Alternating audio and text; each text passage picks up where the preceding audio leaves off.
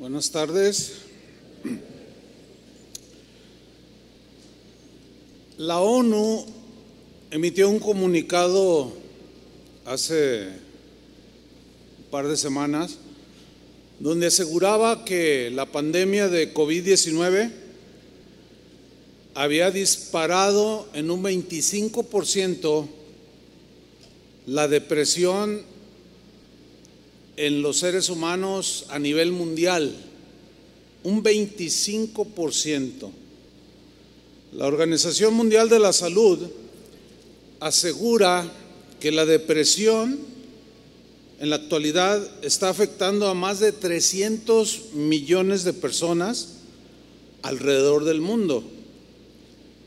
Es decir, que según estos datos nos están mostrando que la pandemia del COVID desencadenó otra pandemia a nivel mundial y esta es la depresión. La depresión es una de las afectaciones emocionales del ser humano más antiguas que se conoce prácticamente desde la caída de Adán y Eva.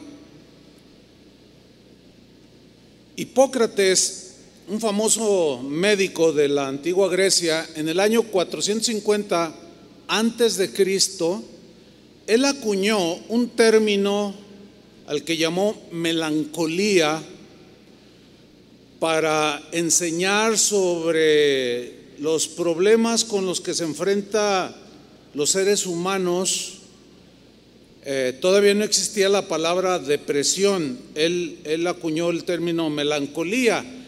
Y él definió la melancolía como un estado anímico en las personas permanente, un estado anímico que se caracteriza por tristeza, desinterés por lo que rodea, y otros eh, síntomas más que surgen, dijo Hipócrates, por causas físicas, es decir, por eh, fallas en el cerebro, en, producir algunos químicos que provocan que no funcione bien la persona y entran en, en esa, lo que él llamó melancolía. Pero también habló de que hay problemas de tipo moral, que meten a las personas en este estado de melancolía. Pero Hipócrates ah, aseguró que este, que este, tipo de cosas que experimentamos los seres humanos, eh, por lo general son, son leves, o sea que en un par de semanas, un mes, son cosas que se superan. Fue hasta el año 1725 que un hombre filósofo y otras eh, actividades más que él, eh, este hombre hacía, llamado Richard Blackmore, este hombre, siglo XVIII, acuñó, fue el que acuñó el término que nos, eh, que rige hasta el, hasta el día de hoy, el término depresión. O sea, fue hasta el siglo XVIII que, que se, se usó ya en los ámbitos médicos de la psiquiatría la palabra depresión. Algunos otros estudiosos del tema del funcionamiento humano, los científicos, eh, definieron la depresión como tristeza del alma, tristeza profunda del alma, depresión de espíritu. Acuérdense que la Biblia dice que somos espíritu, alma y cuerpo. ¿sí? Y somos eh, entes divididos en tres partes, espíritu, alma y cuerpo, que funcionan de manera eh, eh, particular, pero no pueden ser divididas. Es decir, si yo tengo un problema, por ejemplo, me fracturo un brazo, eso va a afectar mi alma. ¿Por qué? Porque voy a dejar de trabajar, etcétera, etcétera, y eso me puede meter en una tristeza o en un desánimo. ¿Sí? El rey David llamó a lo que hoy se llama depresión, él lo llamó abatimiento de mi alma. Habló de esto, abatimiento de mi alma. Abatida hasta el polvo, dice, está mi alma. Y en el alma, según la Biblia, es donde están nuestros sentimientos, nuestra conciencia. ¿sí? Ahora, lo que hoy se utiliza en los ámbitos médicos es la palabra depresión. Y la pregunta es, ¿qué es la depresión? Bueno, yo debo aclarar, yo no soy médico, pero tengo alguna información no, no exhaustiva porque no se trata de dar una clase eh, de psiquiatría o de... No, no. Yo, yo voy a, a tratar este asunto que es propio de los seres humanos desde el punto de vista bíblico. Pero hablando en términos que hoy se utilizan como depresión, ¿qué es la depresión? Según la definición que dan los mismos médicos, la depresión viene del latín depressionis, que significa literalmente hundimiento, hundimiento.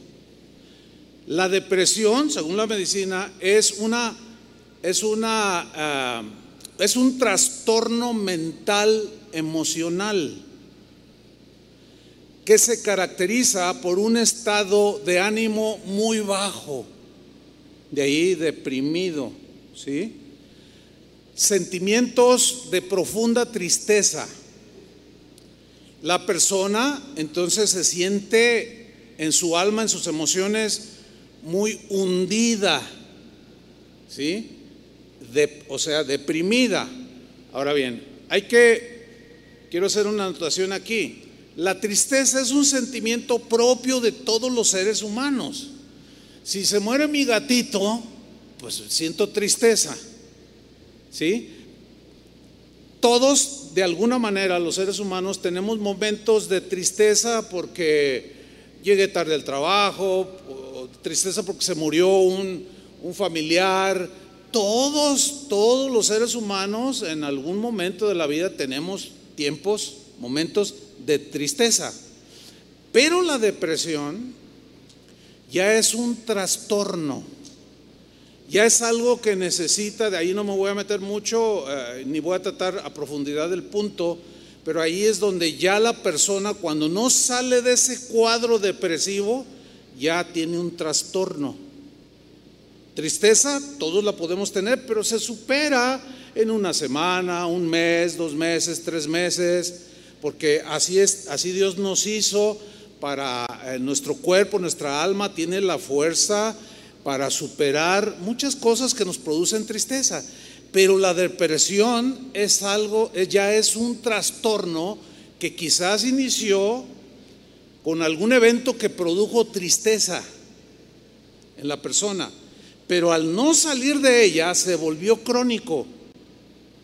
Y es lo que ya los médicos hablan como, como depresión.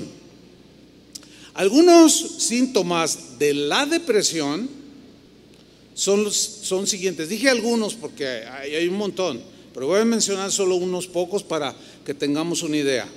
Estado de ánimo muy bajo.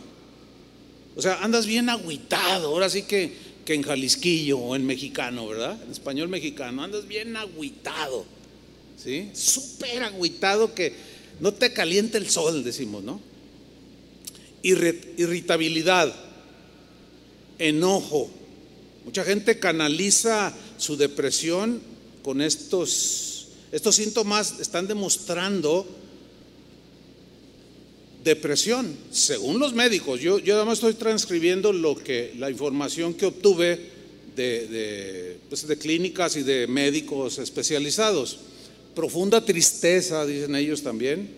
Dificultad para conciliar el sueño, es decir, insomnio. Les cuesta mucho trabajo dormir pero también exceso de sueño. Duermen 10 horas, despiertan y quieren seguir dormidos. No tienen ganas de levantarse, no se bañan, se desatienden de muchas cosas, disminución del apetito, dejan de comer. Otros, al contrario, comen muchísimo. Entonces allí se ve que ya es un trastorno, que ya rebasó lo normal. Un cansancio y, falta de energía. O sea, se siente débil, todo el tiempo está cansado, comienza a tener sentimientos de inutilidad, o sea, que, no sirvo para nada, para qué estoy en este mundo, de culpabilidad, odio y rechazo hacia sí mismo, y el típico nadie me quiere, nadie me entiende, nadie me hace caso. Cuando alguien está deprimido, entra en una eh, inactividad, en un retraimiento de las actividades cotidianas, como son trabajar, limpiar la casa, cuidar a los niños, bañarlos, o sea, todo lo que tiene que ver con la vida normal, la persona deprimida entra en una inactividad, o sea, se vuelve indiferente, como que no le interesa y la gente no sabe muchas veces que está en esta condición. Y los familiares dicen, oye, ¿qué te pasa a ti? Y a veces se portan agresivos con este tipo de, este tipo de situaciones con las personas. Sentimientos de desesperanza, así como de ansiedad, de que eh, preocupación, ¿qué, qué, va a ser de mis hijos? ¿Qué va a ser de mí? Ay, mi marido ahora que murió. O sea, pensamientos incluso que rayan en, ya en el extremo de desear la muerte. ¿Para qué estoy ya en esta vida? Pero llevado al extremo, ya pensamientos extremosos como quitarse la vida. Según los informes que dan las organizaciones eh, y que dieron informes como la OMS o la ONU, eh, dicen que la causa número dos de muerte ahora en alrededor del mundo ya es producida por la depresión. Y más, el porcentaje más grande es entre jóvenes, adolescentes de 14 a 29, 30 años, o sea, en la población joven. Muchos países en la actualidad, México entre ellos, ya están considerando, ya consideran la, depresión como una, un problema de salud Inclusive ha habido conferencias en la ONU y en otras organizaciones donde están invitando a los presidentes de los países a que pongan mucha atención en la salud mental y emocional de sus habitantes. ¿Sí? Y bueno, viene la pregunta del millón. ¿Cuál es la pregunta del millón? Es la siguiente. La depresión, el hundimiento moral, emocional, puede afectar a un cristiano? ¿Ustedes qué creen? Miren, hay cristianos que dicen que sí, que sí, como seres humanos todos podemos ser afectados, pero van a creer que hay cristianos, incluso ministros, pastores, incluso teólogos, gente muy preparada que asegura que un cristiano no puede ser afectado por la depresión. Cuando yo me convertí, que ya van a ser casi 47 años, recién convertido, pues empecé a asistir a las reuniones y había un canto que ya tenía sus años en ese tiempo y ahora pues tiene más de antigüedad, ¿no? Pero ese canto es probable que algunos de ustedes se acuerden de él. Es un canto que decía así, no lo voy a cantar, nomás lo voy a, recitar. El canto dice, no puede estar triste un corazón que alaba a Cristo. ¿Cuántos se acuerdan de ese? Ah, pues un buen de, cristianos, ¿no? Los otros todavía ni, ni nacían, están muy jóvenes. El canto decía, no puede estar triste un corazón que alaba a Cristo. No puede estar triste un corazón que alaba a Dios. Yo estaba recién convertido y cuando yo lo escuchaba y lo veía a mi alrededor un montón de deprimidos y de aguitados y de llorosos. Y yo decía, hay, hay algo que no me cuadra, hay algo que no me, pero no sabía explicarme. Entonces cuando lo cantaban en el tiempo de alabanza, no puede estar triste un corazón. Luego yo, yo miraba, yo a veces, yo mismo, no, pues ahorita ando bien aguitado. Porque entonces mi novia Vicky me había, me había terminado, No, no se crea, no se crea, eso es broma. Pero ya éramos novios. Y yo veía que otros andaban tristes, algunos hasta deprimidos, ¿eh? Ya en una depresión profunda. Pero luego cantaban eso y decían, no, ¿cómo? Nunca me cuadró ese canto. Y yo me acuerdo que le pregunté al líder de alabanza, oye, ese canto como que no es muy real. Porque ¿a poco no se entristecen los cristianos? ¿A poco no se agüitan los cristianos? ¿A poco no se, no, no se deprimen? Y dice, oye, ¿de veras, verdad? Le digo, sí, como que ese canto hay que quitarlo del himnario, ¿no? Porque no es muy real. Ahora, es verdad, es cierto, estamos conscientes que el término depresión no está en las escrituras. Yo ya di la explicación previa de cuándo se acuñó, siglo XVIII. Entonces, por lo tanto, no aparece en las escrituras. Sin embargo, los síntomas y los cuadros de depresión están plasmados en las vidas de algunos personajes de la Biblia. No se llamaba depresión, pero hoy los médicos, los psiquiatras le llamarían depresión. Esto quiero que quede bien claro porque luego, no, la Biblia no habla de depresión. Ya lo sé, ya lo sé que no habla de depresión, pero sí se ve el cuadro, como lo vamos a ver ahorita, de algunos que manifestaron este cuadro, estos síntomas de la depresión. Por ejemplo, Job. Job. Job fue un varón, un hombre de Dios, un hombre piadoso, un hombre justo, temeroso de Dios, dice la Biblia, habla de él, y apartado del mal. Un hombre bueno, pues. Pero un día experimentó un episodio en su vida muy trágico. Hubo una tragedia. Vino un viento huracanado fuerte sobre donde estaban sus hijos, cayó encima de ellos el, techo y los mató a sus hijos. Sus bienes, sus riquezas que él poseía, se esfumaron. Y por si fuera poco, contrajo una enfermedad que en ese tiempo era incurable. Bueno, algunos de sus amigos de Job se acercaron para consolarlo, pero él estaba en una tristeza muy profunda, en una ya que rebasaba lo normal, ¿sí? Su tristeza era mucha. Aún así, fíjense, al ser un hombre de Dios se mantuvo firme en su fe, nunca acusó a Dios. Él dijo, Jehová me dio todo, Jehová me lo quitó sea bendito el nombre de Jehová. Sin embargo, en esa lucha de fe, de sobreponerse a la tragedia que, le, que lo afectó muchísimo emocionalmente y le dio, le produjo mucha tristeza, hundimiento moral, llegó un punto en el que Job deseó no haber nacido. Ese es un cuadro de depresión, lo que hoy llamaríamos depresión. En Job capítulo 3, ahí es donde se ve, dice, está fuerte este texto, dice Job 3.1, entonces Job maldijo el día en que nació. Dígame si no es un cuadro de depresión. No es de una tristeza normal, que es común en todos los... Eh, esto rebasó, lo abrazó y lo hundió que llegó al punto de decir, maldito el día en que nací.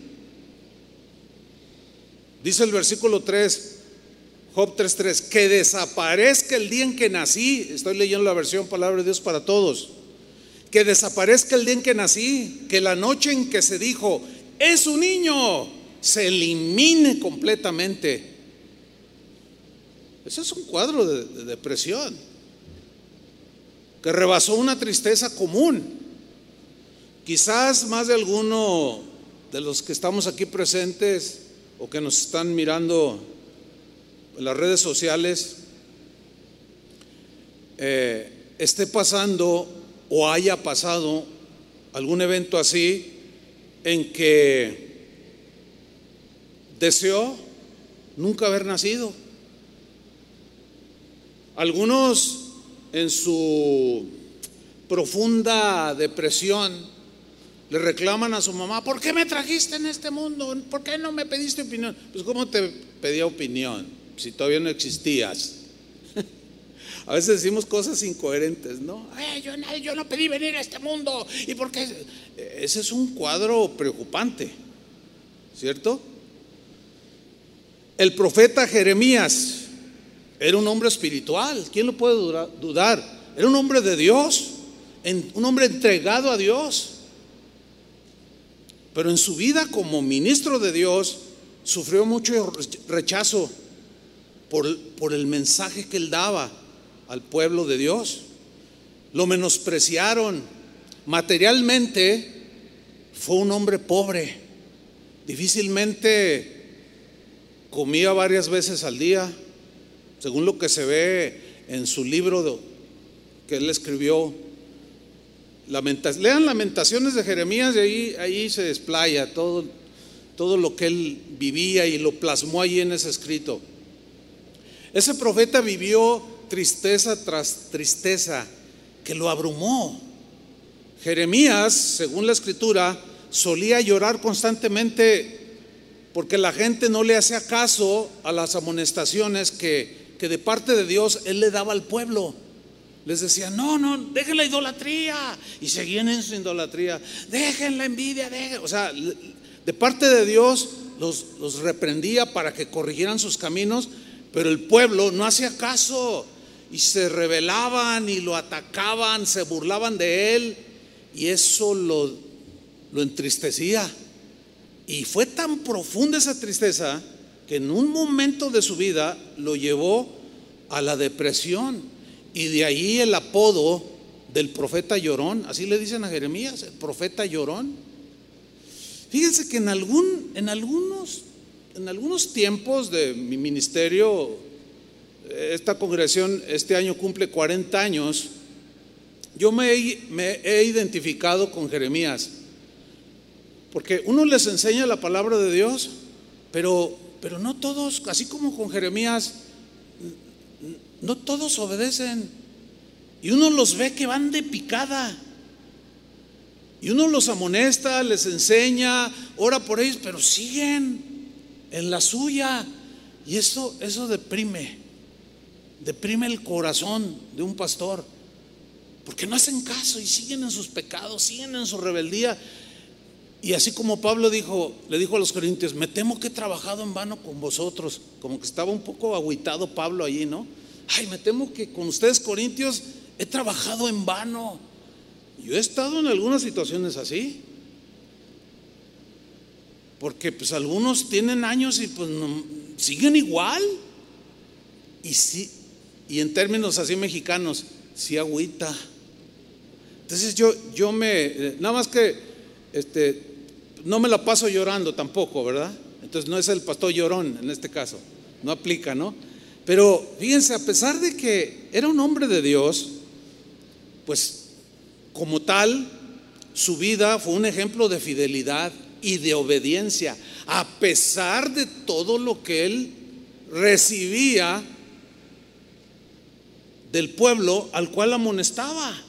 En lugar de estimar a Jeremías por predicarles la palabra de Dios, lo atacaban, se burlaban, se reían de él tremendo. Esto lo, metía a él en problemas emocionales. Porque a quién le gusta que se burlen de él? Pues a nadie, ¿verdad que no? O que se rían. No, y al igual que Job, Jeremías, hubo un momento en que se sintió hundido moralmente, de tal manera que entró en una depresión y cuestionó la razón de su existencia. Esto lo dejó plasmado en Jeremías en el capítulo 20. Vamos a leer. Voy a leer la, versión palabra de Dios para todos. Jeremías 27. Él está hablando con Dios y le dice, Señor, me convenciste.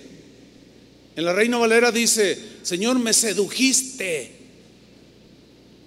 Pero me gusta más esa traducción, Señor, me convenciste. Y yo me dejé convencer, no me quedó otra opción. el mejor argumento es el tuyo, Señor. Fuiste más fuerte que yo. Y me ganaste. Pero luego añadió, soy motivo de burla cada día. Todos se burlan de mí. O sea que el bullying siempre ha existido. Ustedes saben que en la actualidad hay jovencitos, incluso niños, que se han suicidado por el bullying que les hacen los compañeros en la escuela. Y los, la gente de Dios del tiempo de Jeremías eran, eran muy semejantes a los de hoy. Se burlan de las personas, aunque son creyentes y son agresivos. No, y eso que a Jeremías no le tocó vivir en los tiempos de las redes sociales.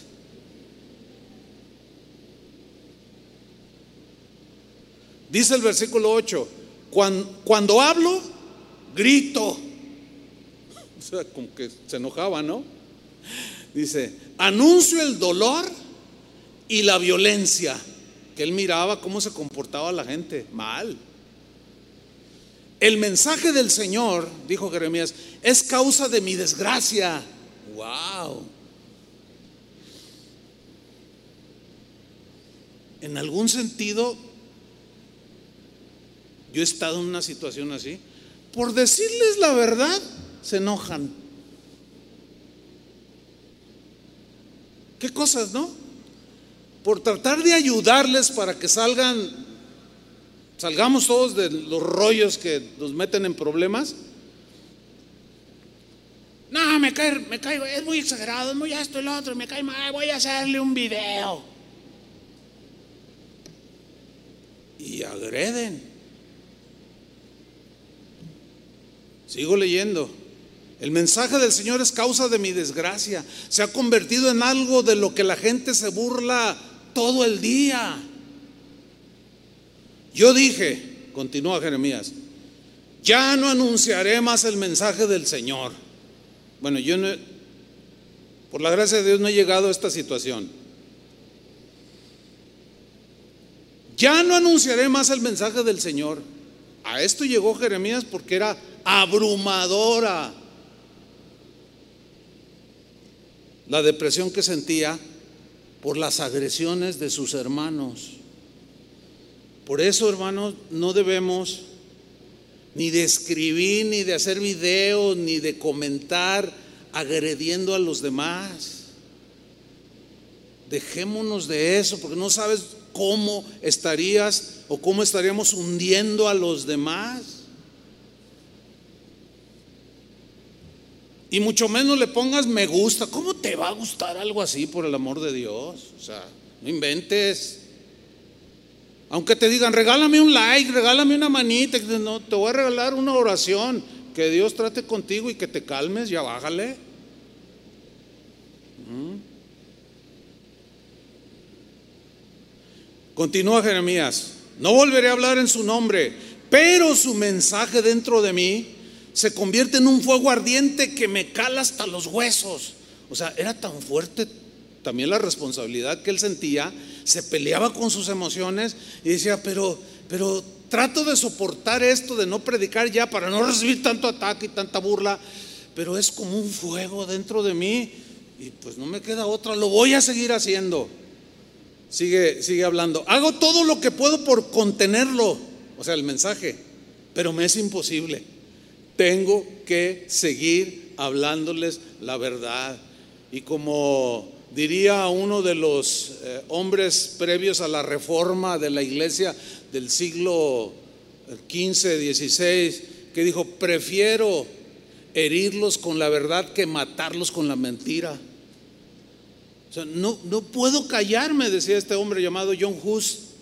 Lo mismo decía Jeremías, pero ellos eran, eran hombres atacados y esos ataques, esas burlas producían efectos emocionales negativos, en, el, en este caso en el profeta. Versículo 10. He escuchado a muchos que susurran burlonamente. El terror lo tiene rodeado, está lleno de miedo.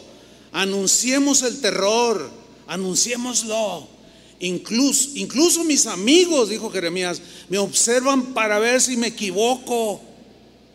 ¿Conoce gente así? Que nomás está observando en qué cometes un error. Qué horribles.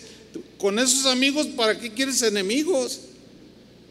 Y luego para publicarlo en Facebook o en YouTube. Qué, qué fea gente esa. Qué horrible actitud del ser humano contra el ser humano. Sigue diciendo Jeremías, esperemos a que se equivoque y así podremos derrotarlo para poder vengarnos de él. Wow, o sea, gente mala que produce emociones que desbordan el control de un ser humano, de una persona, que lo puede meter en una depresión profunda. Sigo en el versículo 11. De pronto él como que quiere reactivarse y dice, el Señor está conmigo como un poderoso guerrero. En la versión Reina Valera dice, el Señor está conmigo como poderoso gigante. Él está conmigo. O sea, no se metan conmigo, porque el Señor está, me defiende. Sigo leyendo. Por eso los que me persiguen, decía, tropezarán y no podrán ganar. Fracasarán y quedarán avergonzados. Su deshonor será permanente, nunca se olvidará. O sea, ya como que había cierto resentimiento. ¿Sí? Dice el versículo 12, Señor Todopoderoso que juzgas lo que está bien, que ves nuestros deseos y pensamientos, déjame ver tu venganza en contra de ellos. Aquí, aquí había un deseo de que Dios retribuyera a los que lo atacaban y que lo estaban, estaban produciendo que él se deprimiera, se entristeciera, se doliera, pero a la vez está permitiendo que sea Dios el que se venga y eso está eh, apoyado con el Nuevo Testamento, en el Nuevo Testamento, no os venguéis vosotros mismos, amados míos, sino dejad lugar a la venganza del Señor, porque mí es la venganza, dice el Señor. O sea, Él estaba luchando, así como usted y yo luchamos.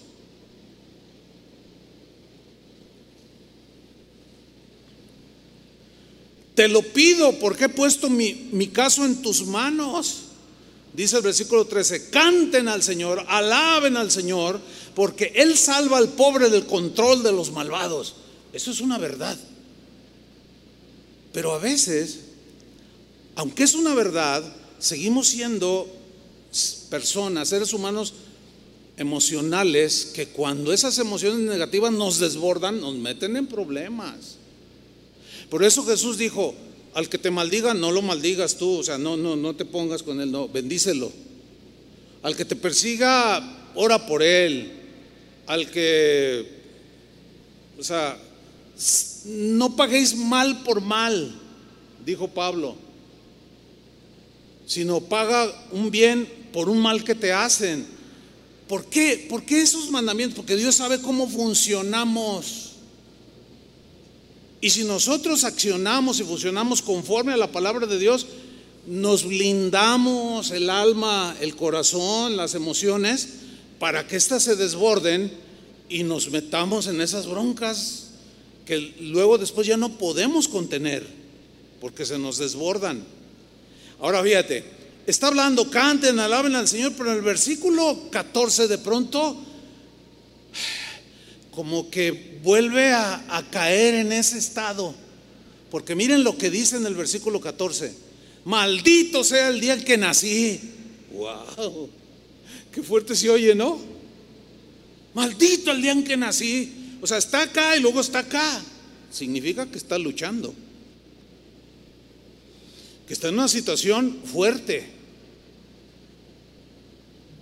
Entonces allí como que como que le está desbordando la emoción negativa, la tristeza profunda que sentía, la depresión. Maldito sea el día en que nací, maldito sea el día en que mi mamá me trajo al mundo.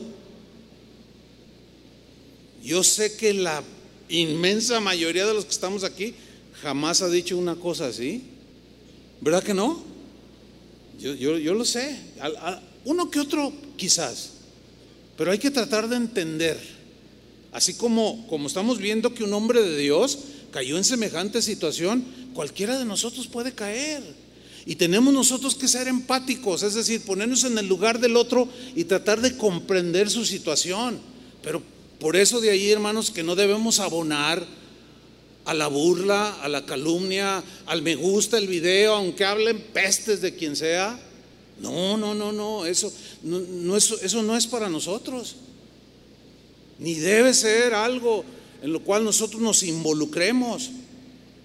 Dice el versículo 15, maldito sea el hombre que hizo sentir feliz a mi papá cuando le anunció, es un niño. Fíjate cómo está maldiciendo.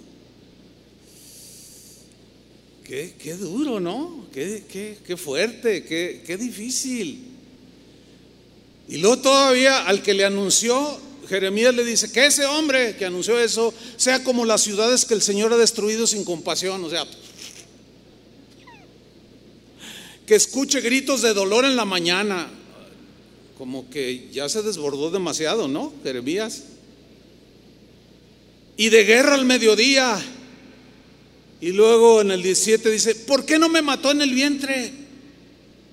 O sea, le está diciendo a Dios, o refiriéndose a Dios, ¿por qué Dios no me, por qué, por qué no me mató en el vientre de mi madre? Mi mamá habría sido mi sepulcro y yo nunca habría salido de su vientre. ¿Por qué tuve que salir del vientre de mi madre para ver todo este dolor y sufrimiento y para pasar lleno de vergüenza el resto de mi vida?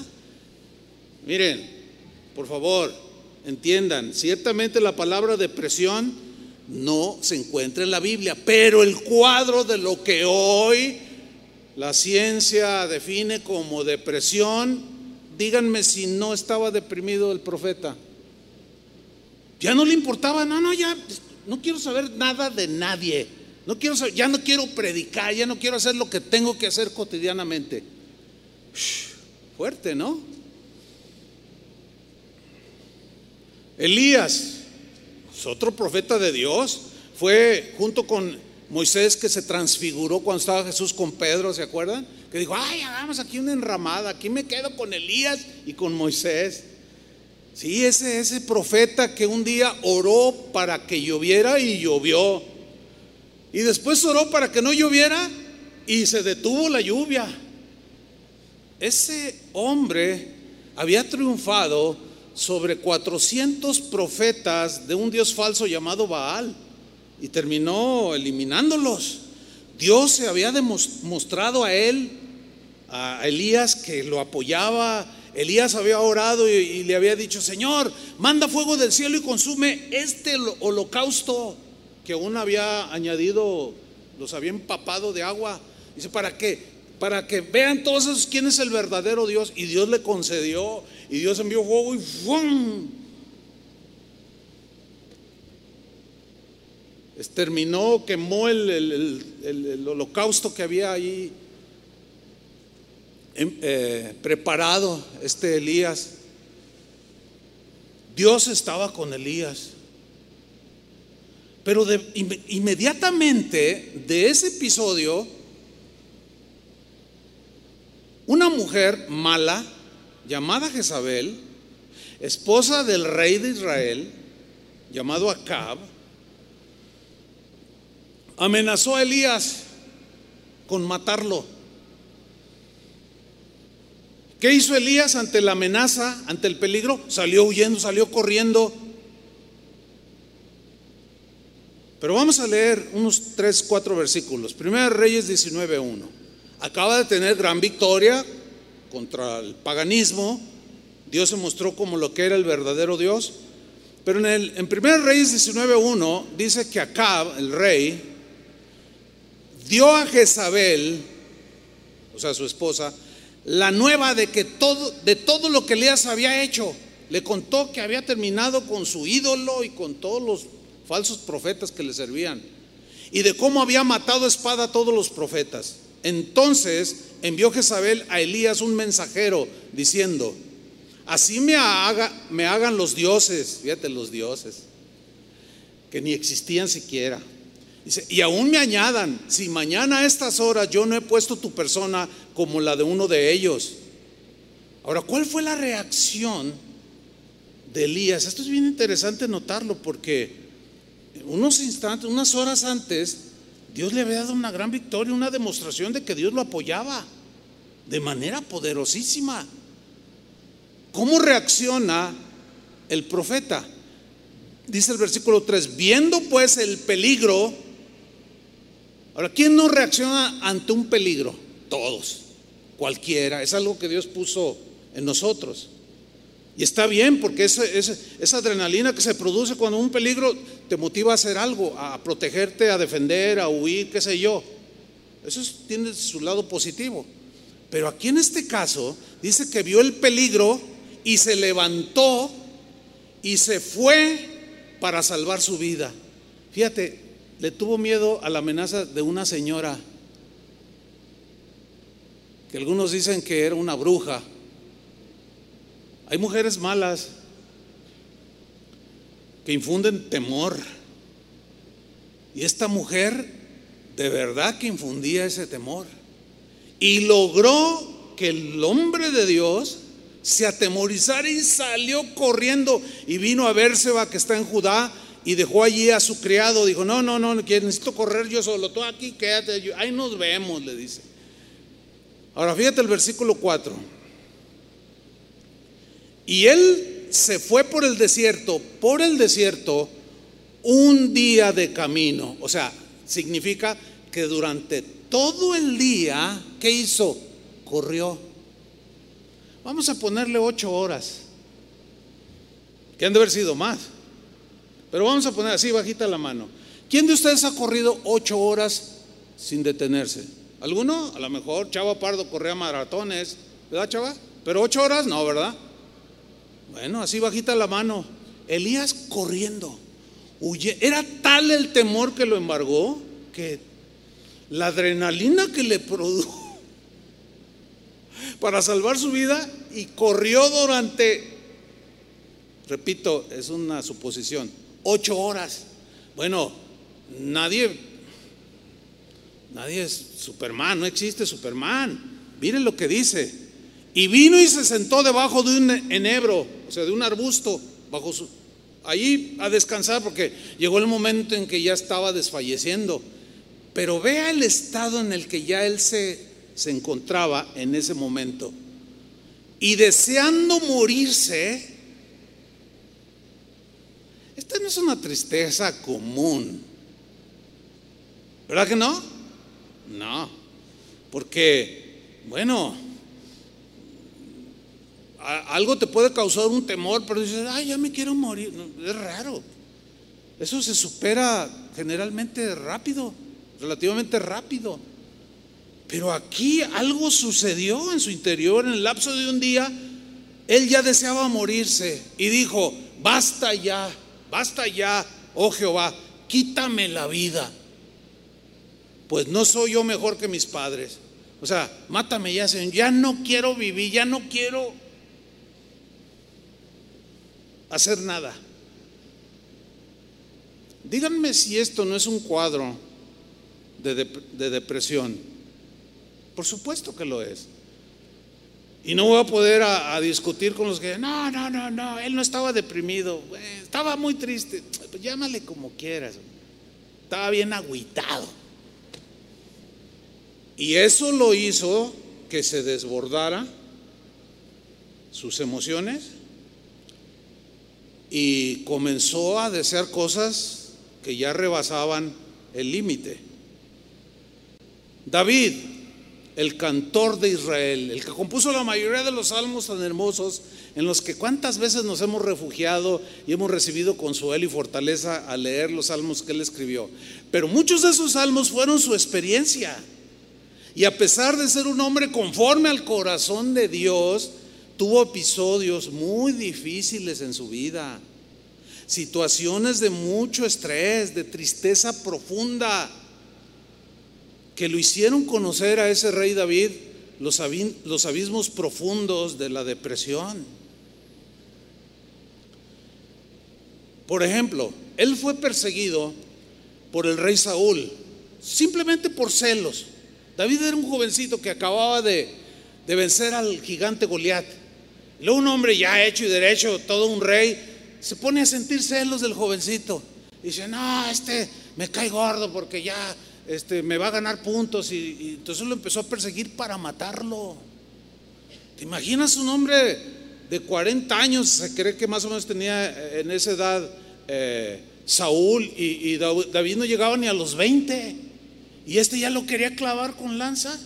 Es que mala onda, ¿no? Eso a cualquier joven, pues lo deprime. ¿O no?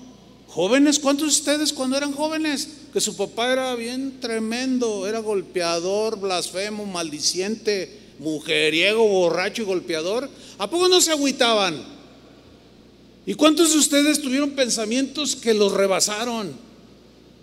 Muchos de nosotros aquí. No pueden decir que no.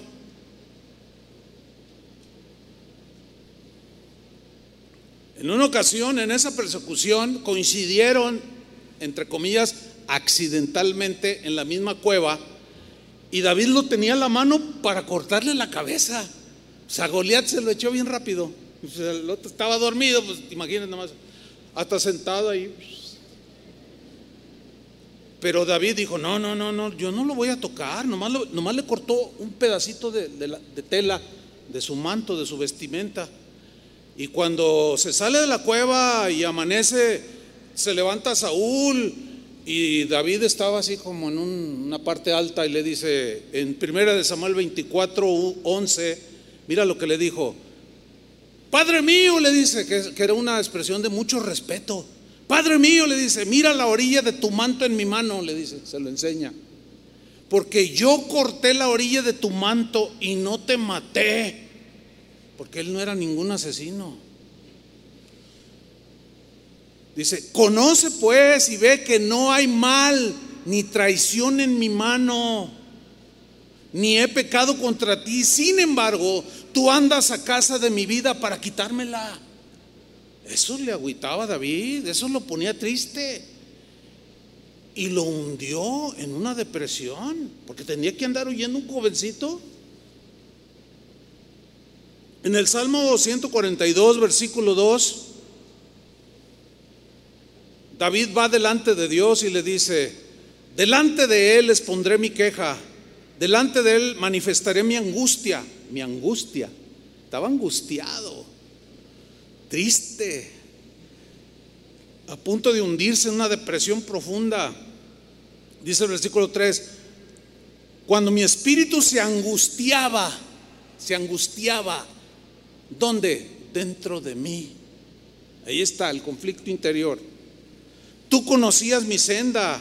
En el camino que andaba me escondieron lazo, refiriéndose a Saúl, que lo quería matar.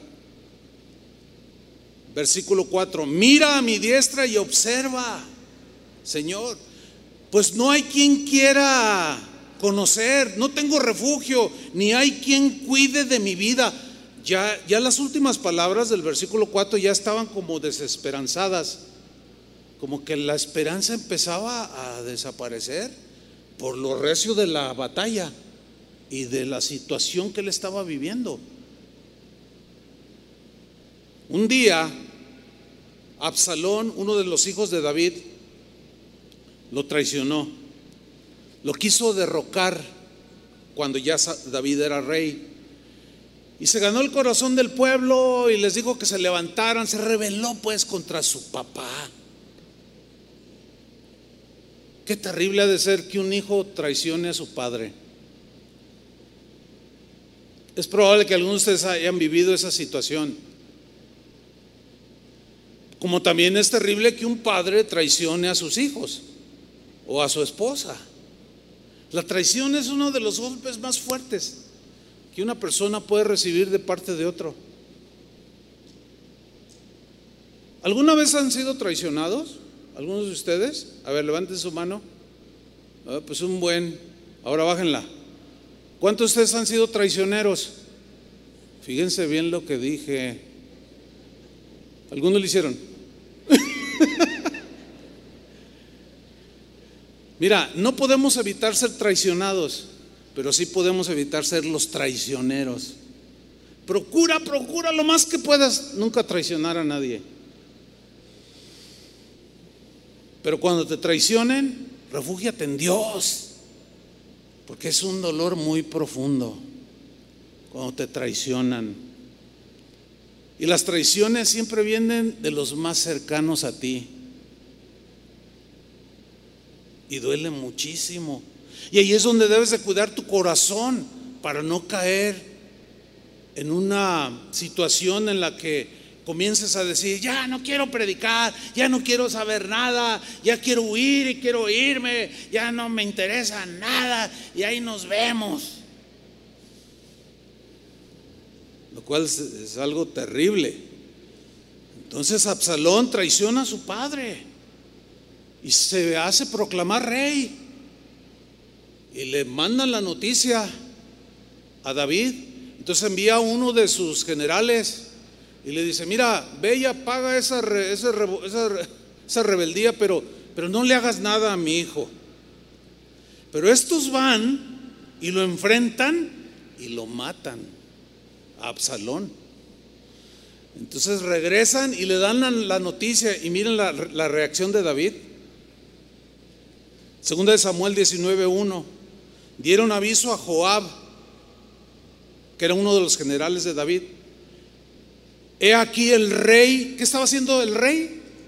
Llora, está llorando David. Y hace duelo por Absalón. Duelo, habían matado a su hijo. Híjole, ha de ser un dolor muy fuerte perder un hijo. Hace dos días una familia aquí perdieron su hijo de 19 años. Va a ser durísimo, ¿no? Y cuando hay unas situaciones así, hermanos, necesitamos ser empáticos, o sea, ponernos en el lugar de ellos, porque a veces yo, he presenciado eh, cuando hay algún funeral de algún hermano, hermanos que traen, o sea, sus intenciones son buenas, pero les falta, les falta sabiduría, les falta sentido común. Ay, ¿a poco estás agüitado, hermano? Ya está con el Señor, ya, gloria a Dios. Ay, hermanos, ¿qué les pasa? Nada que ver con esa, esa actitud.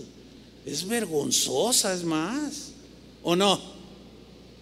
No podemos nosotros este, tener una actitud así. No, es que a mí se me murió mi papá y yo no le hice tanto al cuerpo. espérame, espérame. No todos procesamos igual. Hay gente que es más fuerte en ese sentido emocionalmente. Hay otros que son más débiles y otros muy débiles. Se les muere el gatito y duran 15 días tristes. Y otro, ay, atropellaron a mi, a mi Goliat, o sea, un perrito, ¿verdad? Y el otro día tiene otro. Ya se le olvidó el Goliat. Pues es que somos diferentes y no podemos meter a todos en la misma, el mismo cuadro. Entonces, David, un hombre, pues, de Dios, pero era, era muy sensible, era su hijo. Rebelde sí, traicionero sí, pero le dolió. ¿Cómo evitar que no le duela? O sea, hay cosas que nosotros no podemos evitar y tenemos que ser prudentes. Y tenemos que ser propios de sabernos comportar. La sabiduría enseña que cuando hay una situación de duelo, no llegues, ánimo hermano, el Señor o qué, órale. No, no, no, no, no, eso no enseña la sabiduría ni la prudencia. La sabiduría y la prudencia enseña que vas, lo ves al hermano o tu familiar o tu amigo o el hermano en Cristo que perdió a su papá, a su mamá, qué sé yo, y simplemente va y lo abraza. es más, miren, cierren la boca. Porque es difícil decir algo ahí en ese momento, pero sí puedes transmitir mucho cuando abrazas. Te solidarizas con la persona, estás siendo empática, te, porque duele. La Biblia dice llorar con los que lloran. No dice llegas todo sonriente y todo triunfalista acá y levántalo. No, dice llora con el que llora.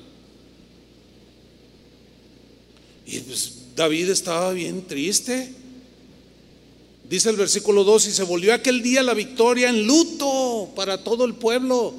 O sea, la gente fue empática con David. aunque reconocía, ese muchacho era un rebelde, pero era su hijo y lo amaba y mira cómo llora.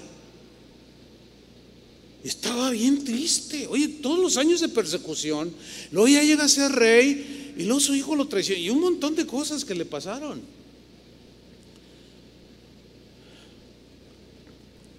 Entonces todo el, pueblo entró en luto porque oyó decir el pueblo aquel día que el rey tenía dolor por su hijo.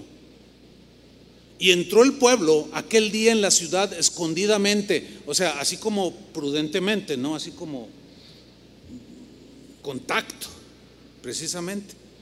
Como suele entrar a escondidas el pueblo avergonzado que ha huido de la batalla, o sea, muy, muy propios, ¿no? Así como muy, híjole, no, no hay que decir nada, lloremos con el rey, participemos de su dolor. Dice el versículo 4, mas el rey cubierto el rostro, fíjense cómo estaba David, ¿eh?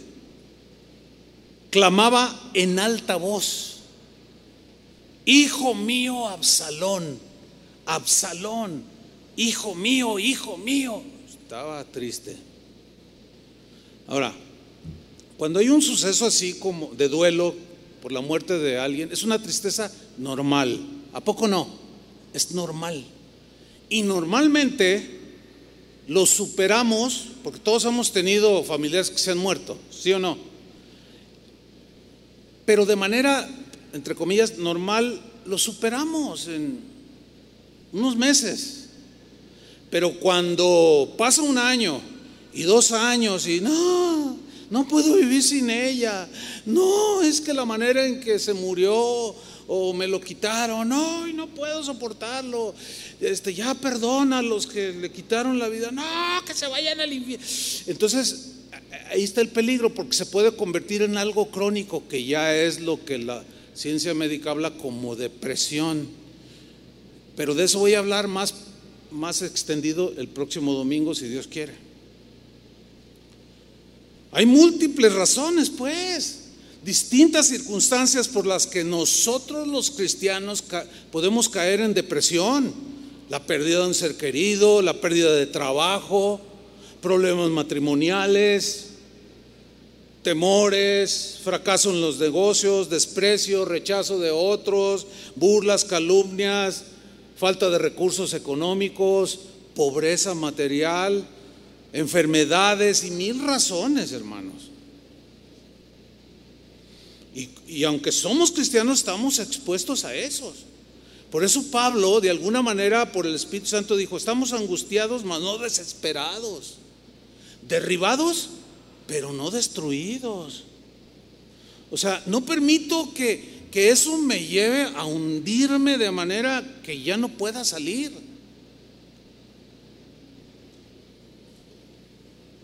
Fíjense que de manera, bueno, extraña, bueno, no, no es la palabra, de manera ah, inacertada.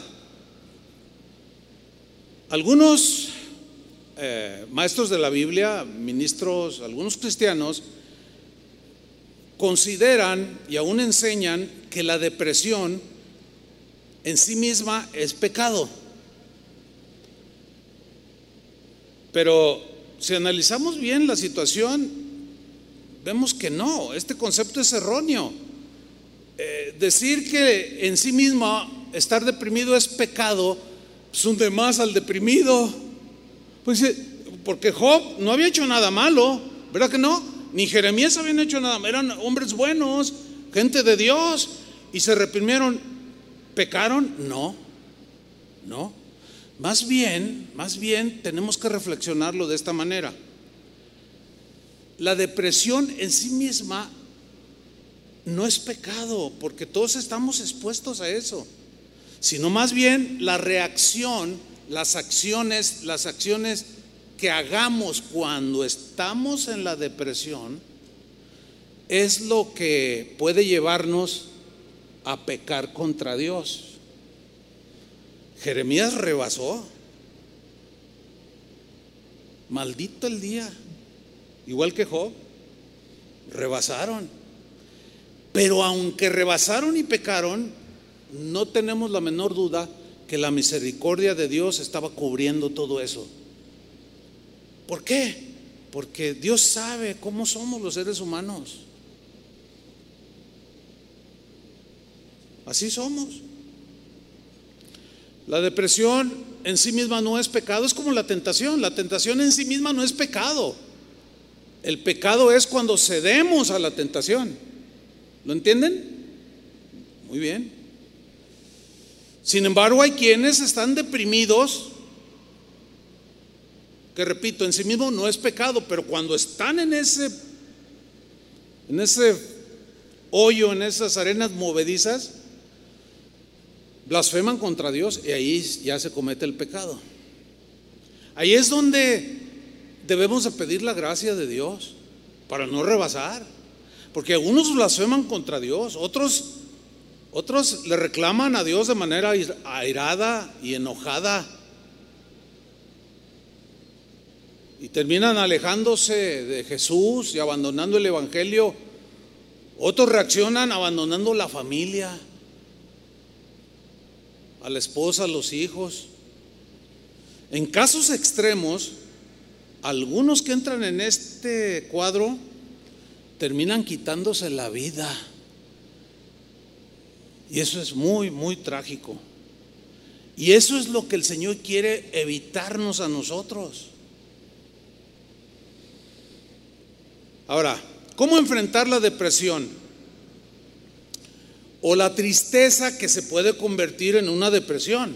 La tristeza que es común en todos los seres humanos, pero que se puede convertir en una depresión si nos mantenemos ahí, ay, pobre de mí, ay, no, sí, es que desde que se murió mi esposo, etcétera, etcétera, y está uno allí, está uno allí, y hay gente que buena onda y va y te consuela, pero, pero como que llega un momento en que ya a lo mejor hasta le gusta a la persona y siempre está ahí, ay, lamentándose. Y llega un momento en que la familia se junta, oye, vamos a hablar con ella o con él y a decirle que ya. ¿Conocen casos así? Yo sé que sí. Ya hay que decirle que ya. O sea, en buena manera, tratar de llevarla a que, a que ya, ya, ya, ya estuvo, ya. Son dos años y todavía está, ya no, ya no trabaja, ya no cuida a los hijos, ya está en una depresión y hay que tener misericordia, como Dios la tiene de nosotros. Entonces, ¿cómo enfrentar la depresión y salir de ella lo más pronto posible? Les voy a dar hoy nada más tres. Tres principios en la Biblia. Número uno, Santiago capítulo 5, versículo 13.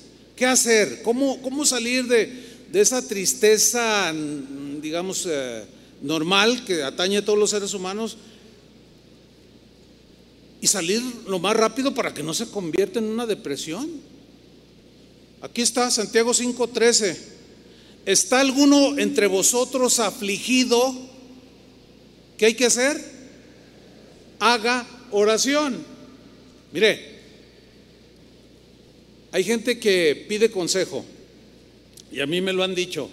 Pastor, necesito un consejo, pero e, es algo que estoy pasando muy difícil, pero por favor, así, así. Pero por favor, no me salga con la simpleza de, pues hay que orar.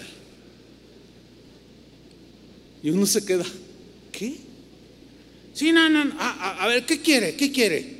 Bueno, yo no les digo así, pero así como por dentro, bueno, a ver, ¿qué quiere? ¿No?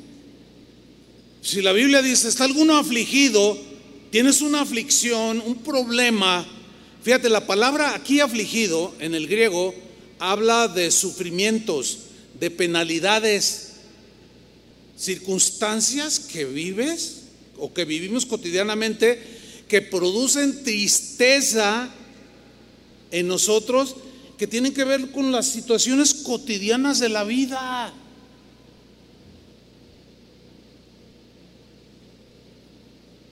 Pero hay que salir de ellas. Entonces, ¿qué dice aquí? ¿Está alguno de vosotros padeciendo un sufrimiento que le está produciendo depresión?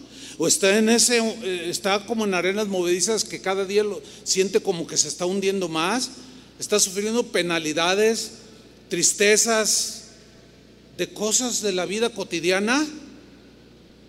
¿Qué dice Santiago? Haga oración. Cuando a mí me han dicho, no, pero no me salga con esa simpleza de que, de que incluso a predicadores, no, no, eso, muchos le dicen a la gente, pues hay que orar, esa simpleza. Llamar simpleza lo que es una instrucción de Dios. Hermanos, hay que, hay que ser entendidos, ¿no? ¿Cómo podemos llamar simpleza esto? Esto es exactamente lo que dice. ¿Qué te aflige? A ver, ¿qué te produce tristeza o aflicción? Lo que sea. ¿Qué tienes que hacer? Número uno. Díganlo. Orar. Ay, pero no me oye, nunca me oye Dios. Ah, caray, pues ahí sí ya necesitas tu oración.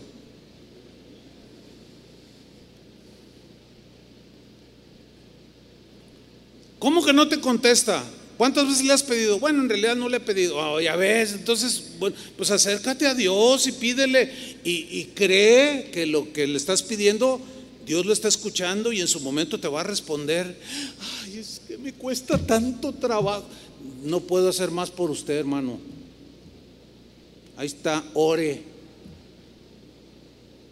No es ninguna simpleza.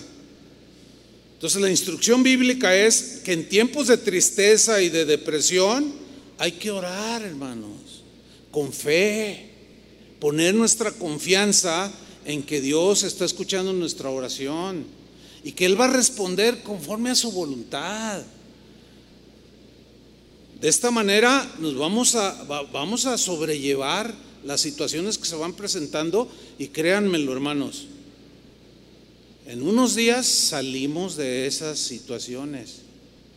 Es que mi esposo perdió trabajo.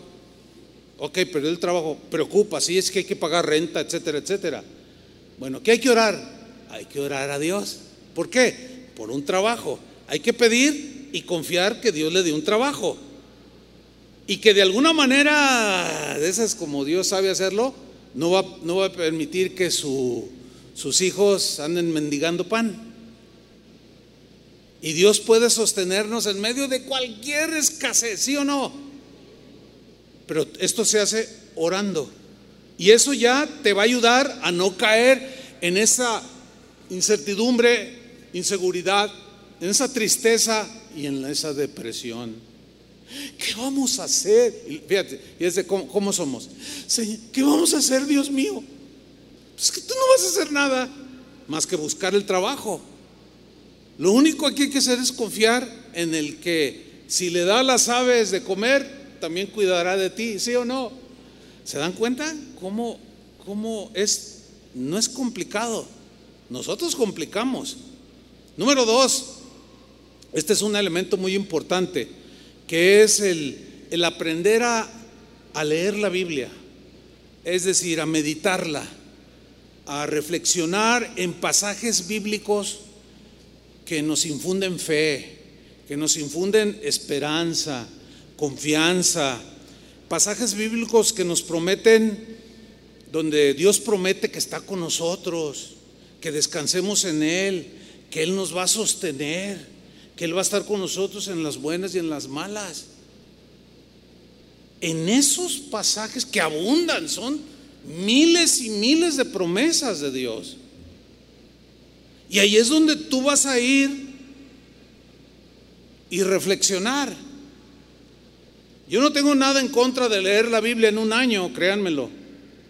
Pero, o sea, está bien, pero cuando yo la intenté hace muchos años así, de una manera más sistemática, tenía que leer tantos capítulos de tantos libros para que en el lapso de un año ya leía toda la Biblia pero la leía de esta manera. Yo de mi pastor nada me faltarán lugares delicados, pastor. ¿Qué entendiste? Pues nada, pues sentí bonito. O sea, que leemos y leemos, pero no, no, no meditamos, no analizamos. Vamos a hacer un ejercicio breve para ilustrarles cómo, cómo, es meditar y reflexionar en los pasajes que nos infunden fe y confianza esto nos va a ayudar a salir de la inseguridad, del temor, del miedo, de la tristeza, de la depresión. David, vamos al Salmo 23, conocidísimo. Bueno, en el Salmo 23, versículo 1, David dice, Jehová es mi pastor, nada me faltará, en lugar de cada pasos me hará descansar, junto a aguas de reposo me pastoreará. Pero luego llegamos al versículo 4, Salmos 23, 4, quiero que leamos con atención, así es como se lee la Biblia. Fíjate, y se medita y se reflexiona. Aunque ande en valle de sombra de muerte, no temeré mal alguno porque tú estarás conmigo. Algunos lo leen así, con la rapidez en que lo leí, y lo entienden como que nunca vamos a pasar ninguna situación que nos aflija. La Biblia dice, aunque ande valle de sombra, eso no llegará nunca. Yo reprendo esos momentos, yo y se agarran peleando contra la misma escritura. Es que no están leyendo bien. No se aplican en la lectura y en la comprensión. Hay que analizar cada palabra, cada frase. ¿Sabe qué significa aunque? ¿Sí le aunque? ¿Sabe qué significa aunque? A pesar de. A pesar de que ande en valle de sombra de muerte. O sea, ahí no está diciendo que nunca vas a pasar un valle donde puedas sentir hasta la muerte. No dice eso. Dice, cuando estés en ese valle, Él promete estar contigo. Ah, qué diferente. Es que hay que aprender a leerlo. Y hay que aprender a, no solo a leerlo, sino a entender cada palabra. Aquí, por ejemplo, dice, aunque ande, andar pues es caminar. A pesar de que camine o esté viviendo, experimentando valle de sombra de muerte. Bueno, allí hay que estudiar un poco más porque pues esto tiene un contexto. En las tierras bíblicas había algunos valles, incluso se dice que hay un valle que le llaman así, el Valle de la Sombra y de la Muerte. Es un valle, están montañas bastante altas y el valle, ¿sí? Y cuando sale el sol, no pega directo y la altura de las montañas hacen una sombra. Entonces la luz no penetra y sigue estando oscuro allá abajo. Llega un momento en que el sol se pone en su cenit y da luz directa, pero es solo un par de horas porque luego se sigue trasladando y la otra montaña produce otra sombra y produce oscuridad. O sea, no hay mucha luz. Y en, ese, en esos valles, en el Israel bíblico, bueno, todavía están ahí esos valles, ¿no? Se escondían fieras, se escondían maleantes, delincuentes, asaltantes, sicarios. Había toda clase de peligros. Y David dice, Dios es mi pastor, Él me va a cuidar, Él me va a alimentar un día o varios días o en algunas ocasiones voy a atravesar el valle de la sombra y de la muerte. ¿Me están entendiendo? Aunque lo reprendas y lo ates y hasta puntapiés espirituales le des, vas a pasarlos. Todos esos asuntos de que no, no lo recibas y que quieres son doctrinas raras, extrañas. David no está haciendo eso, él dice, yo sé que un día voy a pasar este, este valle de sombra. De hecho, cuando él pastoreaba las ovejas, había lugares donde él pasaba las ovejas por ahí y tenía que estar cuidando del oso y del león. Aunque ande valle de sombra de muerte, no temeré mal alguno. ¿Están notando? Aquí ya está hablando en el lenguaje de la fe, de la confianza plena en Dios porque tú estarás conmigo. Eso es lo que hay que meditar. Y salimos, cuando vamos atravesando, vamos dando los pasos en medio de esa oscuridad, pero Él está con nosotros, aunque no lo sintamos, ¿eh? Porque a veces no sabemos eh, eh, ubicar las cosas y decimos, es que no siento a Dios. Hay muchas veces que estamos aquí en la reunión como congregación y yo siento la presencia de Dios bien fuerte. A veces tan fuerte que hasta lágrimas me salen de mis ojos, de la presencia tan, tan manifiesta de la presencia de Dios. Pero hay otras veces que no siento ni cosquillas, no siento nada. Pero como hemos ido aprendiendo poco a poco a meditar, a reflexionar, aunque no sienta a Dios, eso no significa que Él no está, porque Él prometió estar con nosotros. Y aunque yo no lo sienta y no tenga muchas ganas, lo voy a alabar. ¿Me están entendiendo? Hay veces que no, ganas de predicar, no hombre, ¿cuáles ganas de qué? ¿No? Pero aunque no tenga ganas, aunque esté cansado o a lo mejor un poco enfermo, qué sé yo, me duele la cabeza o me duele la asiática, ya, ya, ya con la edad ya duele todo. Nunca me ha fallado el Señor. En cuanto me paro en algún lugar como este, su gracia se manifiesta. Y no me quedo allá rumiando mi frustración allá en mi casa. Ay, que predique chava. Que al cabo tengo un montón de predicadores. No, no, hermanos, esas son cosas que uno, uno va aprendiendo. Todo eso te ayuda a superar todas esas cosas.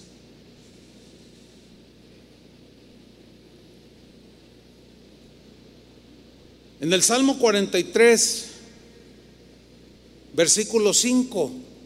Mira lo que David decía. Salmo 43, 5. ¿Por qué te abates, oh alma mía? ¿Y por qué te turbas dentro de mí? Espera en Dios porque aún he de alabarle, salvación mía y Dios mío. ¿Qué está haciendo David aquí? Se está hablando a sí mismo. ¿Nunca te has hablado a ti mismo? Fíjense lo que hacía David. Le hablaba a Dios, confiaba en Dios, se encomendaba a Dios pero él sabía que también él tenía que hacer algo. Y él tenía que tener control de su alma, de sus emociones.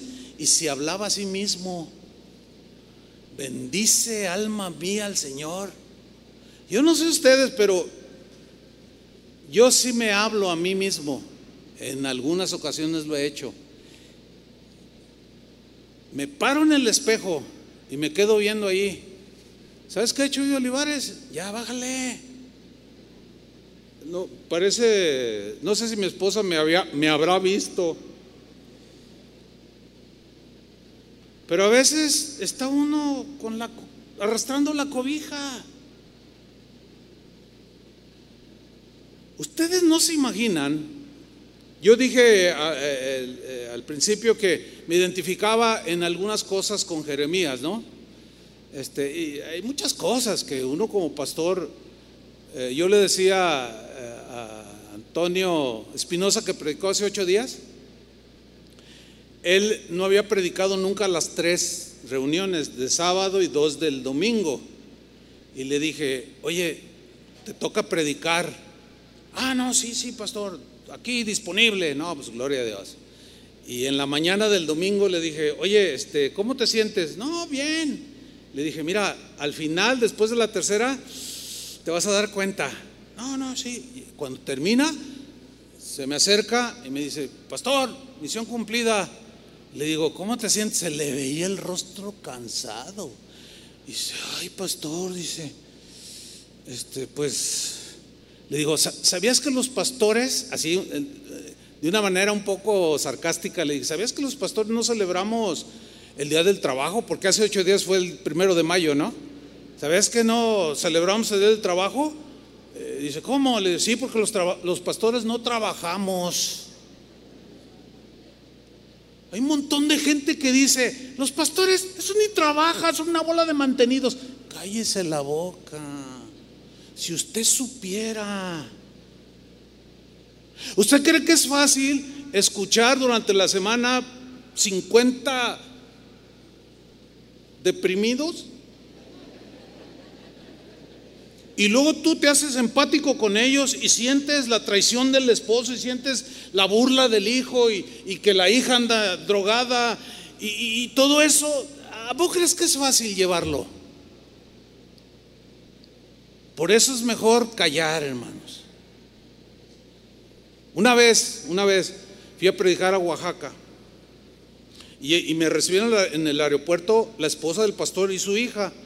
Y ya me hospedaron y todo, pasaron por mí a predicar, prediqué y no veía al pastor.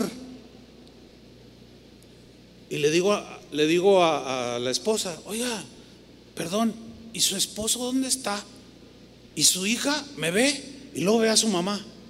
Y dice, ¿no le has dicho al pastor? Y yo, ¿qué? ¿Qué? Y dice su, su esposa, es que hace una semana murió mi esposo. ¿Cómo que? ¿Y por qué no me avisaron? No, pues es que es que es algo tan tan tan inesperado. Entonces la hija empezó a llorar. Y me ve y me dice, ¿sabe qué, pastor? La congregación lo mató. Yo dije, ay, híjole, algo, algo está aquí. ¿Cómo, ¿Cómo que la congregación lo mató? Sí, dice, porque él, él se envolvía tanto, se incluía tanto en las, en las necesidades, en las tristezas, en las aflicciones de los hermanos, que él mismo las hacía suyas. Y le dio un infarto a los 40 años. Estaba tan cargado emocionalmente que le explotó el corazón. Y en un día hace muchos años, yo le dije al hermano Pablo Hunter, nuestro pastor, en un viaje, yo iba de copiloto y yo lo veía, pero él iba cante y cante. Yo le dije, oiga hermano, usted, usted nunca está triste, ¿verdad? Y me volteó, no hermano, ¿por qué dices eso? Es que usted siempre está cantando. ¿Usted no tiene problemas? Y voltea y me ve y se empieza a reír. ¡Ja, oh, hermano! Dice, tengo más que tú, 50 veces más que tú.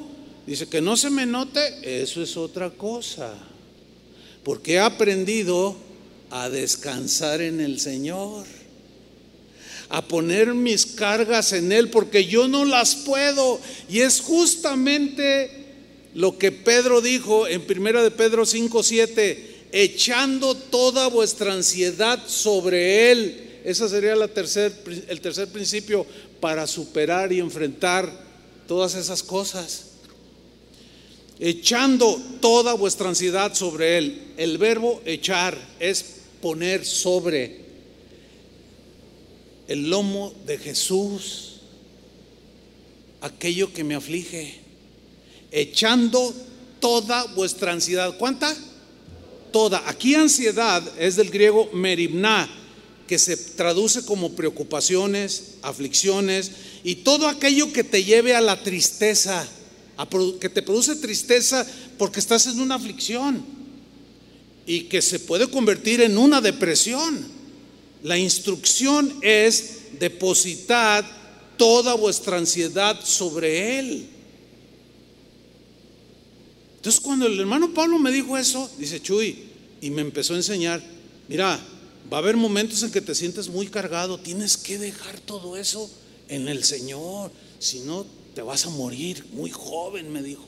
No vas a poder. No hay quien pueda con semejante carga moral y espiritual. Y saben una cosa, es, verdad. Bueno, esta pandemia de depresión ha invadido a tantos cristianos que nunca, como, el, como estos últimos cuatro años, los dos últimos sobre todo, hay cristianos que ya en las iglesias se suicidan. Y lo más grave, pastores que se están suicidando. Esto es realmente alarmante. O sea, no es un tema cualquiera, es un tema profundo que la Biblia sí lo trata y nos da la instrucción. Entonces, ¿qué tienes que hacer? Orar. Número uno. Número dos, tienes que reflexionar en las promesas de Dios, aquello que te infunde fe, confianza, y deposita en el Señor.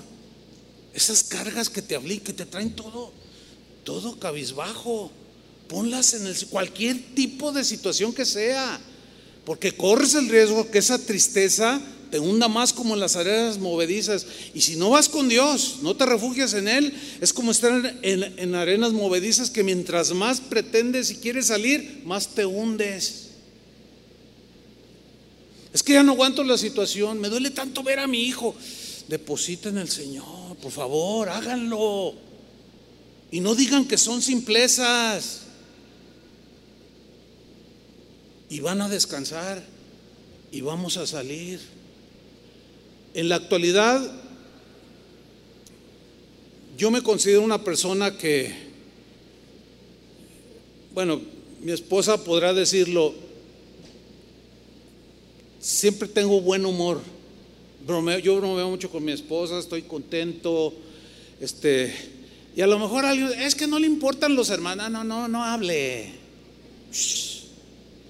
No, no, no, no. Porque, si, mire, si no siguiera lo que yo les estoy enseñando, ya me hubieran matado ustedes. de verdad, porque frustran a algunos de ustedes, desaniman. Me estoy desahogando, deme chance, digo, pues también tengo mi corazoncito. No, es que es la verdad, es la verdad. A veces, ¿qué vamos a hacer con esta hermana? ¿Qué vamos a hacer con esta? Ya nomás nos quedamos. Y lo, Señor, yo lo que yo hago, yo llego a mi casa, yo no involucro eh, todo el asunto con mi esposa, no, yo con mi esposa y, agarro mi gatito y jugamos y platicamos, vemos un programa bonito y estamos bien. Y no estoy. No, ¿por qué? Porque he aprendido, Señor, esta hermana tiene este, me duele mucho, Señor, yo, la Biblia dice sobrellevar las cargas los unos de los otros. Entonces yo hago eso, la, tomo, pero luego se la dejo, pero es tuya, Señor. Eso me ha mantenido este, de pie. Ya, pero no todos tenemos, ¿cómo, ¿cómo, decirlo para no decir algo que no es propio? O sea, este, por la gracia de Dios, pero tiene que ver mucho que creamos esto. En este caso yo les estoy diciendo, si no oran, si no lo depositan en el Señor, si no reflexionan, no va a pasar nada ni van a seguir hundidos. Dejen que sea Dios el que hace las cosas, ¿o no? Todo, cualquier cosa. Entonces, ¿qué vamos a hacer? Eso, hermanos. Cierren sus ojos, porque quiero hacer algo. No tengo la menor... Eh, eh, cerrar los ojos, entre otras cosas, tiene un propósito, tiene varios propósitos, ¿verdad? son de tipo espiritual, para concentrarnos en el Señor, pero también es para que no se distraigan. Entonces, cierre sus ojos y escuche.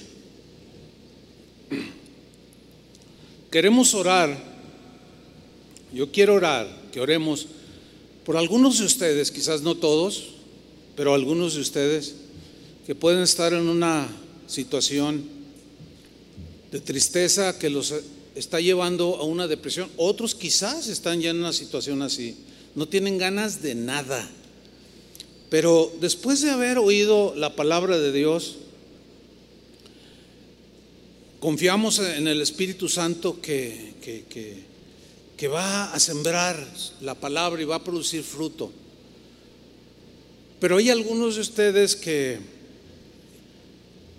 que están muy tristes, muy preocupados, muy angustiados, algunos ya mostrando síntomas de depresión, han dejado de comer y todo lo que hemos dicho.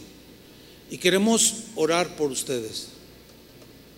Queremos, como dice la Biblia, llorar con los que lloran, sostener al débil animar el corazón que desfallece para, para continuar en esta vida que no es nada fácil.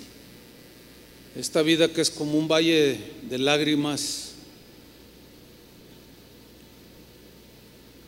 Entonces, si usted considera que está en una situación así, nada más póngase de pie en su lugar y queremos orar por usted. Queremos echarle un hombro allí. Eh, queremos eh,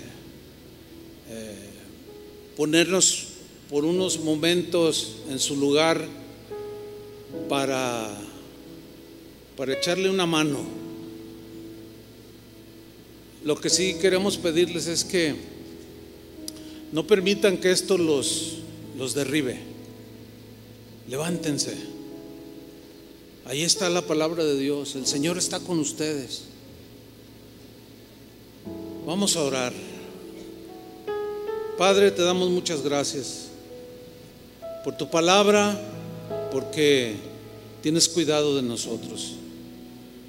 Y tu palabra dice, alguno está afligido, tan afligido que está triste, haga oración. Y en este momento oramos, Señor. Oramos pidiendo tu gracia, tu fortaleza. Hay muchos hermanos afligidos, no solo aquí, sino alrededor del mundo. Mucha gente afectada que a pesar de que somos cristianos, todo este asunto de la pandemia ha afectado a muchos, a millones de cristianos incluso. Pero ahí estás tú, Señor, cuidando a los tuyos, cuidando tu iglesia. Y en este momento, Señor, eh, pedimos tu fortaleza, tu consuelo, tu gracia para nuestros hermanos, que levante su ánimo, Señor. Oramos y hacemos nuestras tus promesas para levantarnos, Señor. Y en este momento depositamos eso que nos preocupa y que nos trae de capa caída, que nos trae angustiados, tristes, decepcionados, y lo depositamos en los hombros de Jesús. Hágalo, hermano. Dígale, Señor, no puedo yo con esto. Tan es así que me estoy hundiendo. Y no, no, no he podido levantar, pero en este momento, conforme a tu palabra, yo echo sobre ti toda mi ansiedad, todas mis preocupaciones, todo aquello que me, que me produce tristeza, inseguridad, depresión. Y confío, Señor, en que tú me sacarás y que en lo que yo paso este valle de sombra, de muerte, aunque ande en ese valle, tú estarás conmigo. Y tu vara y tu callado me infundan aliento, Señor, en este momento en el nombre de Jesús. Reciban la palabra de Dios, hermanos. Reciban la fortaleza de Dios, la gracia del Señor. Levántense, confíen en Él. Él está allí. Pónganse todos de pie. Levanten sus manos al Señor y díganle, Señor, muchas gracias por tu palabra. Y adoremos al Señor con todo nuestro corazón. Gracias te damos, Señor.